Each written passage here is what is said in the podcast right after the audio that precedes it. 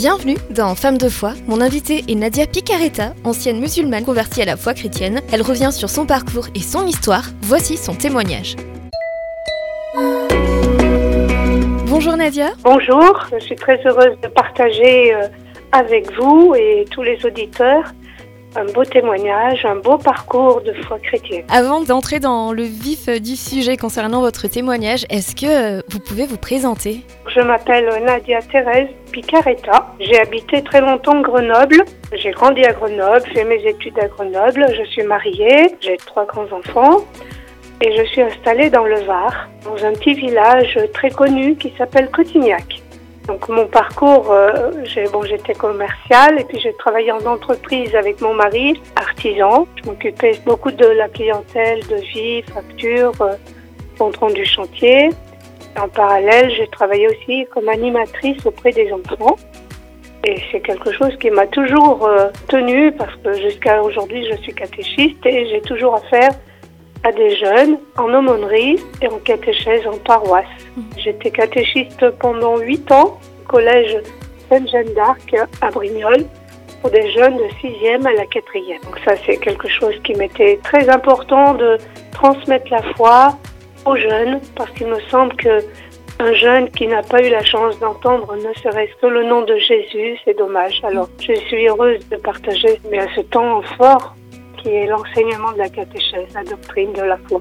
Et ça fait quand même 25 ans que j'ai reçu le baptême. Et en fait, la foi, elle ne s'est jamais éteinte.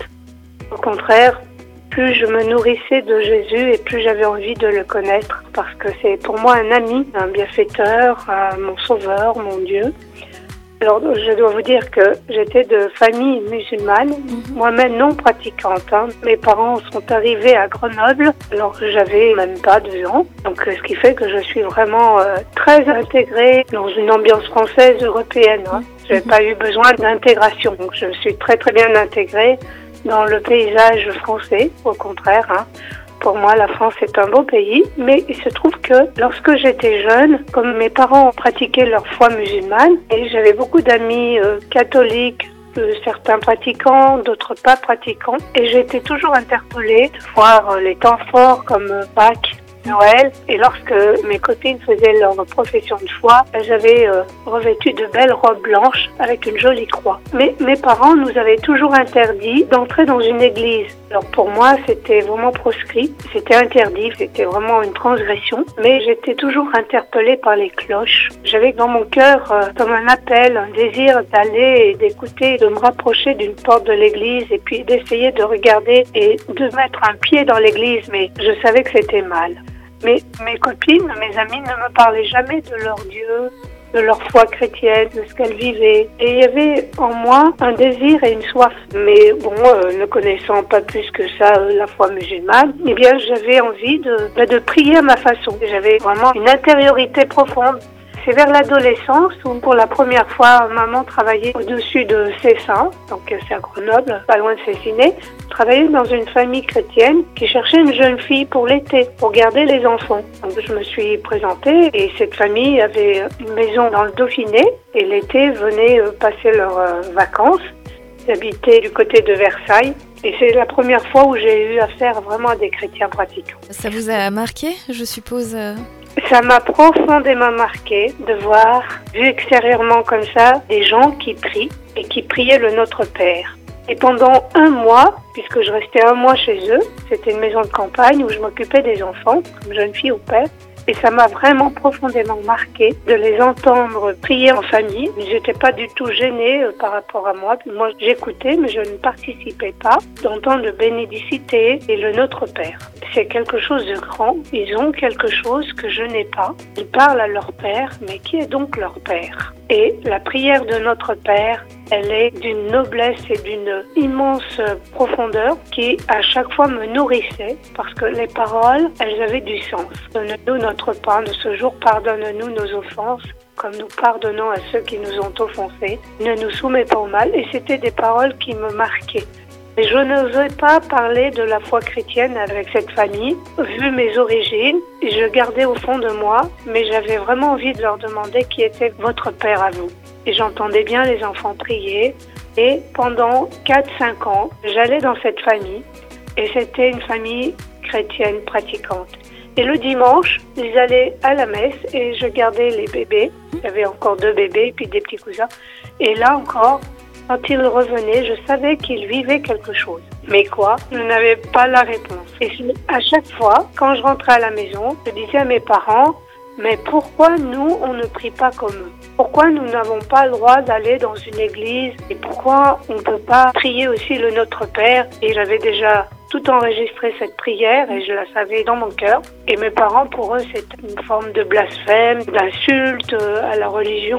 Ça me travaillait énormément. Vu de l'extérieur, j'avais à peine 17-18 ans, ça me marquait profondément. Mais je n'avais aucune amie qui me parlait du Christ et qui me parlait de sa foi. Mais vous en aviez dans votre entourage? Vous saviez que vous aviez des, amis, des copines chrétiennes ou, euh, ou même pas? Oui, des italiennes. Je savais qu'elles étaient catholiques, qu'elles allaient aussi au catéchisme et qu'elles allaient à l'église, mais elles ne m'en parlaient pas parce qu'elles considéraient que j'étais musulmane et que j'avais notre Dieu à nous. Donc mm. il n'y avait pas besoin du tout d'essayer de m'évangéliser ou de faire du prosélytisme en fait. D'accord. Et j'avais toujours une soif et puis j'avais surtout un profond désir de réussir ma vie. Alors réussir ma vie pour une jeune fille musulmane, moi, c'était bien de rencontrer le garçon que j'avais envie, de fonder un foyer avec quelqu'un qui me correspondait, qui avait des belles valeurs, de respect, d'amour, de fraternité, de son mensonge. J'avais cette soif de vérité en fait. Donc je priais vraiment et je continuais comme ça jusqu'au jour où j'ai rencontré donc euh, un jeune homme qui aujourd'hui est mon mari bien sûr à Grenoble. Hein, il est aussi grenoblois. Mes enfants sont grenoblois. Tous les trois sont nés à Grenoble. Et donc euh, pour moi ma ville c'était Grenoble. C'était là où j'avais grandi. C'est là où j'ai rencontré mon futur mari qui lui est italien.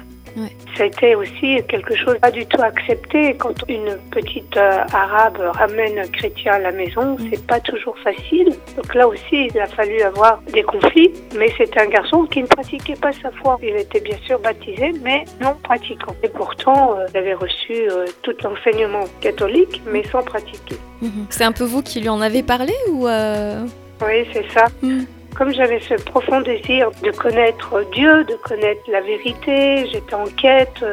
Il y avait ce Dieu au fond de moi caché qui ne se révélait pas par amour et par discrétion. Vous savez, on a un Dieu qui nous respecte, donc les étapes, il n'allait pas les brûler d'un coup d'un seul. Et c'est petit à petit. Donc j'ai commencé à dire à mon mari que tu es catholique, il serait bon que tu deviens musulman d'abord au début parce que nous, on a cette force.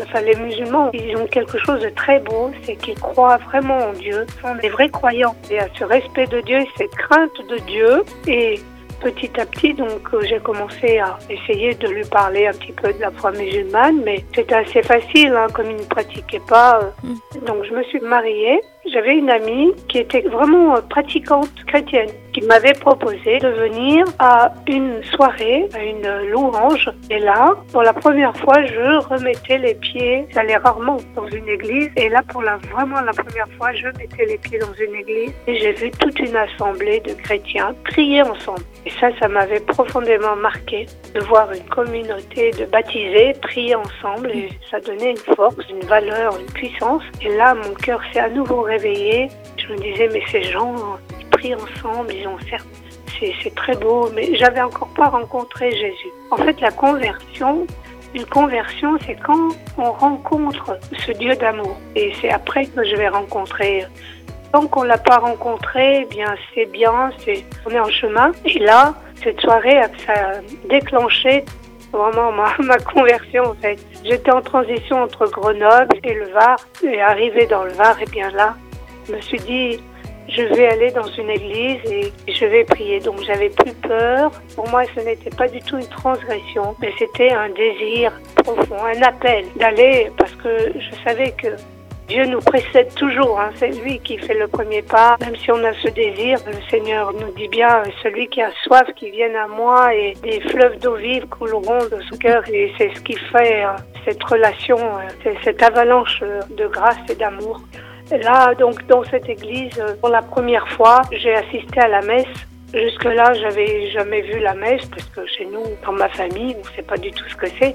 Ce prêtre était là et il célébrait la messe. Je ne comprenais rien. Donc, moi, je souhaitais, c'était vraiment de revivre la louange, Saint Paul a fait l'expérience de la puissance de la louange. Et là, donc euh, je reviens un jour, deux jours, plusieurs jours d'affilée, et j'assiste à la messe.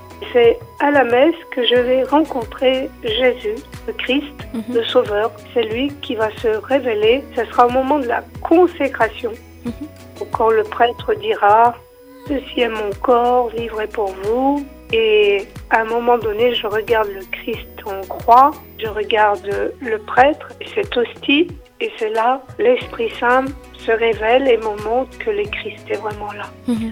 Je dis, mais ces catholiques ont un Dieu vivant, mort et ressuscité.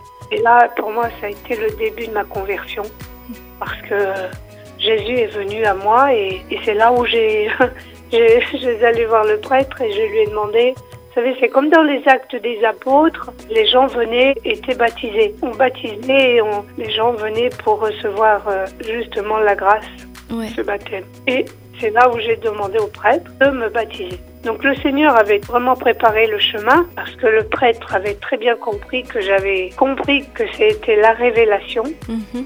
Je lui ai expliqué que j'arrivais de Grenoble et que ici, dans ce village, je ne connais personne. Mais vous, mon père, vous avez euh, le Christ. Votre Christ, votre Dieu à vous est vivant.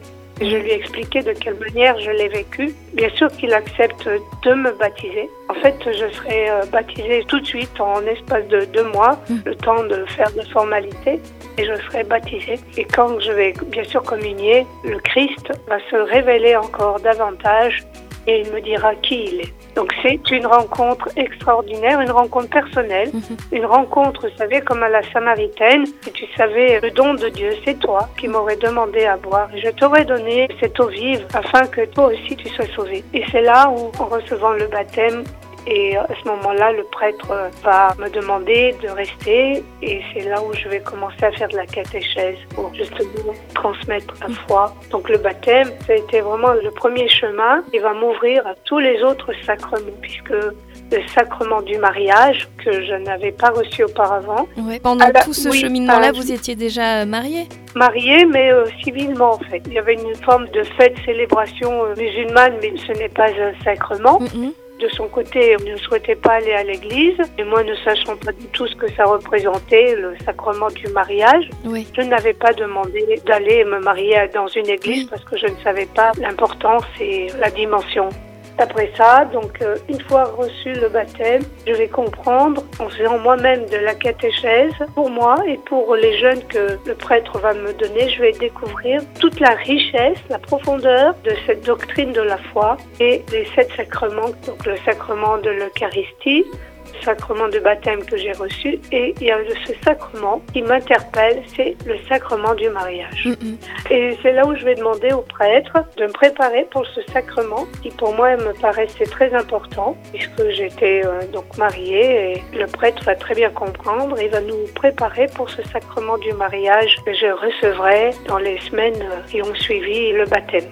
Voilà. Donc je vais recevoir le baptême, la confession. Pareil, la confession, je ne savais pas du tout ce que c'était ce sacrement. Ce sacrement de l'amour, de la miséricorde de Dieu qui vient nous purifier, nous laver de nos péchés pour nous réconcilier avec Dieu. Et ce sacrement, eh bien, a aussi une grande valeur. En fait, le sacrement de l'initiation, c'est justement le baptême, l'Eucharistie et le pardon. Ce sont les sacrements de l'initiation chrétienne que je recevrai aussitôt. Et pour finir, le sacrement du mariage. Et là, ça m'a donné une immense libération. Je comprenais combien j'étais aimée gratuitement et que j'étais un enfant de Dieu qui était vraiment choisi, désiré, aimé pour toute éternité. Et ça m'a donné vraiment une grande libération, ce sacrement qui euh, est aussi important que les autres. Voilà, parle le baptême, de la mort, je suis revenue à la vie, Mm. j'étais plongée, immergée dans l'eau du baptême. En fait, le fait d'être enfant de Dieu, complètement libre, c'est ça, cette Ouais. lumière de Dieu, dit qu'il est la lumière. Et comment ça s'est passé Voilà, avec euh, votre famille euh, par, rapport, euh, par rapport à votre baptême? Ils n'ont pas vraiment bien compris. Pour eux, c'était une forme de transgression. Bien sûr, on est à milieu de comprendre ce que c'est la foi chrétienne. si on n'est pas enseigné, si on n'a pas transmis la foi, si on n'est pas baigné dans cette culture chrétienne, pour un musulman, pour ma famille, c'était comme une forme de trahison, mm. une trahison, une incompréhension. Donc pour eux, c'était très difficile. Mais le bon Dieu avait bien fait les choses parce que c'est vraiment dans le Var où le Seigneur va agir, complètement agir. Et justement, il me précédait et c'est lui qui m'a appelé euh, qui m'a choisi pour être euh, témoin de la foi, témoin de son amour. Donc mes parents ne voyaient pas vraiment ce que je faisais. Une fois que j'étais dans le Var, euh, j'étais plus ou moins libre. Mais pour eux, c'était une trahison. Bon, aujourd'hui, maman, elle est partie, mais ne comprenait pas du tout euh, pourquoi j'avais fait ça et ça leur a fait de la peine. Mais moi, je savais très bien que le Seigneur, par moi, demandait aussi de prier pour bah, tous ces gens qui ne connaissent pas la vérité, qui est le Christ. Donc, en fait, une conversion c'est toujours un grand combat. C'est pas facile. Pourquoi l'Église euh, nous porte? On n'est pas tout seul, on est une famille. On est ensemble et les baptisés, eh bien, on est euh, dans cette grande famille de Dieu. Donc, on n'est plus tout seul. C'est ce qui m'a consolée, sachant que ma nouvelle famille, c'était l'Église. Merci beaucoup, euh, Nadia, pour votre partage. Et, et pourquoi avoir voulu le partager sur Phare FM eh bien, je me dis, il y a toujours des gens qui ont besoin d'entendre des conversions, encore 2000 ans après, le Christ agit. Hein, 2000 ans après, on parle toujours du Christ et le Christ fait encore des merveilles et vient toucher les cœurs. Et à travers un témoignage comme ça, eh bien les gens sont touchés. Ça peut donner un réconfort, une consolation. Ça peut les ouvrir à chercher, hein, à chercher, puisque le Seigneur nous dit de chercher, vous trouverez, frappez, vous vous ouvrirez, demandez, vous recevrez. Donc euh, l'évangile nous dit bien, allez, je vous envoie, baptisez-les au nom du Père, du Fils et du Saint-Esprit, annoncez la bonne nouvelle. Hein. La bonne nouvelle, c'est que Jésus, le Christ, est vivant.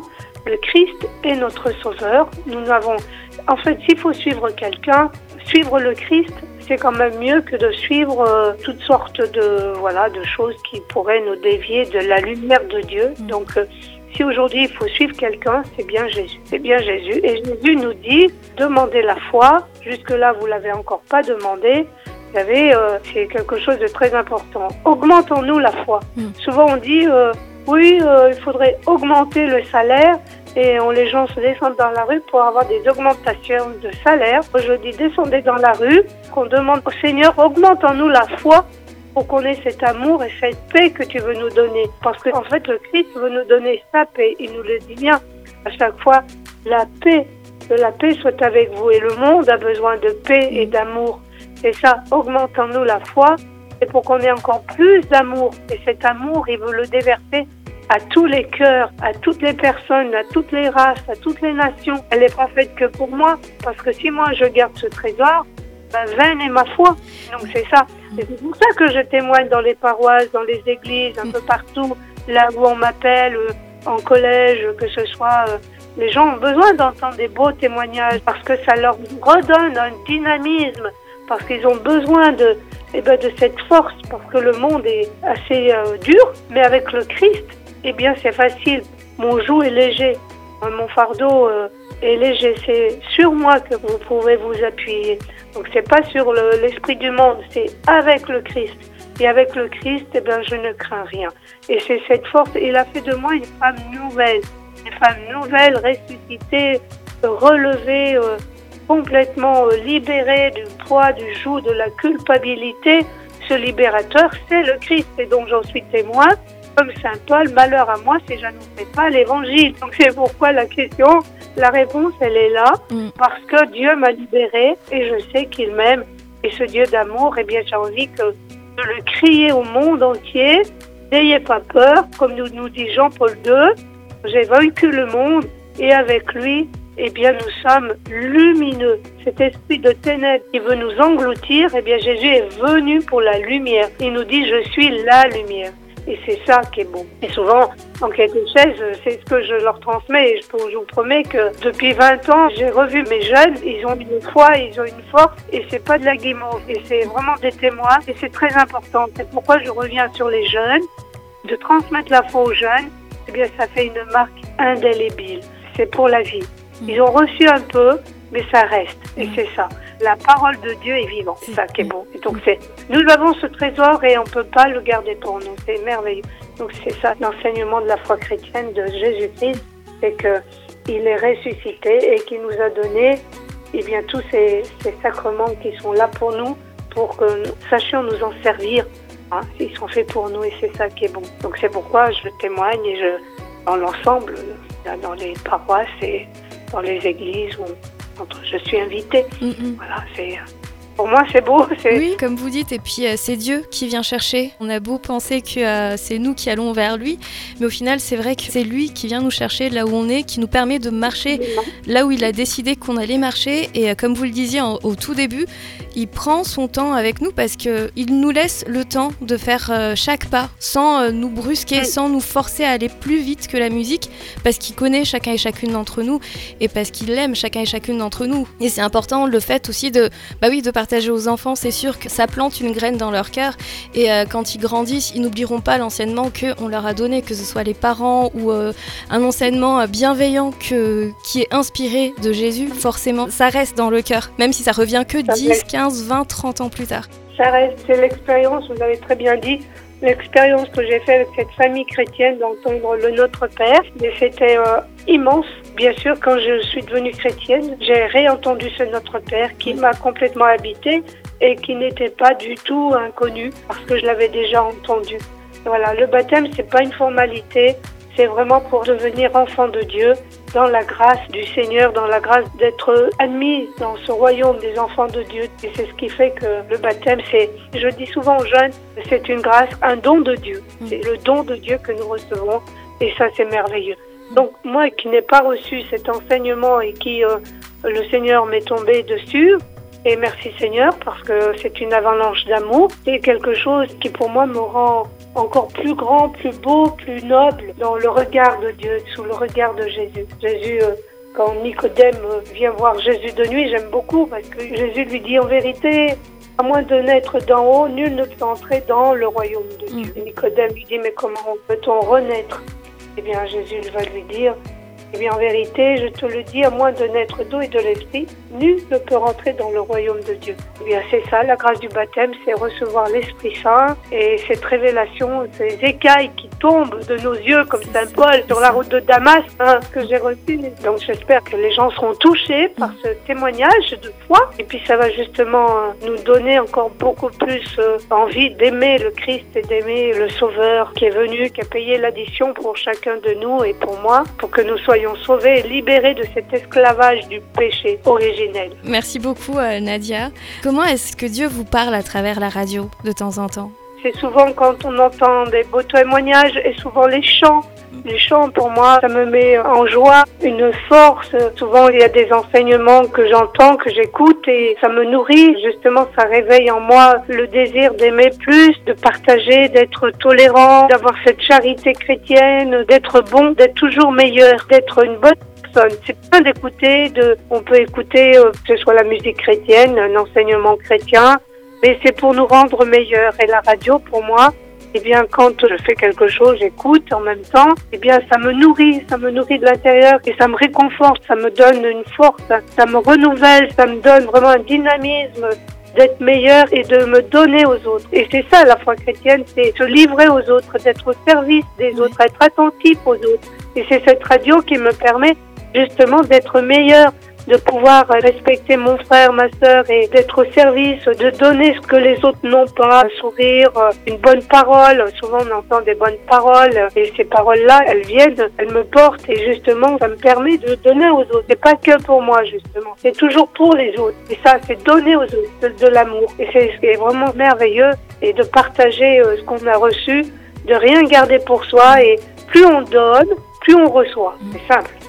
Et la radio, eh c'est un instrument d'évangélisation. Mhm. Et on a besoin de donner des belles choses qui nous exhortent, qui fait qu'on est des belles personnes, qui permettent d'avancer. D'avancer, euh, peut-être tout seul, ensemble. Donc, euh, je suis pas venue à Grenoble depuis quelques temps pour témoigner, mais si des gens veulent m'inviter pour témoigner, je suis toujours disponible. Mhm. Je vous dis un grand merci, Nadia merveilleux. En tout cas, c'est un bonheur de partager. Euh, en fait, ce qui nous lie ensemble, eh bien, c'est le Christ. Hein. c'est vraiment lui. Hein. Mm. Sans ça, On pourrait parler de cuisine, euh, de vêtements de mode, mais tout ça c'est que passager, mais le Christ lui demeure. Donc cette joie de donner, et si on a touché une personne, eh bien c'est merveilleux quand même, c'est mm. bien. Ouais. Voilà. Je dois vous dire aussi que quand je me suis convertie, les gens ont voulu savoir, hein, les gens sont curieux quand même. Mhm.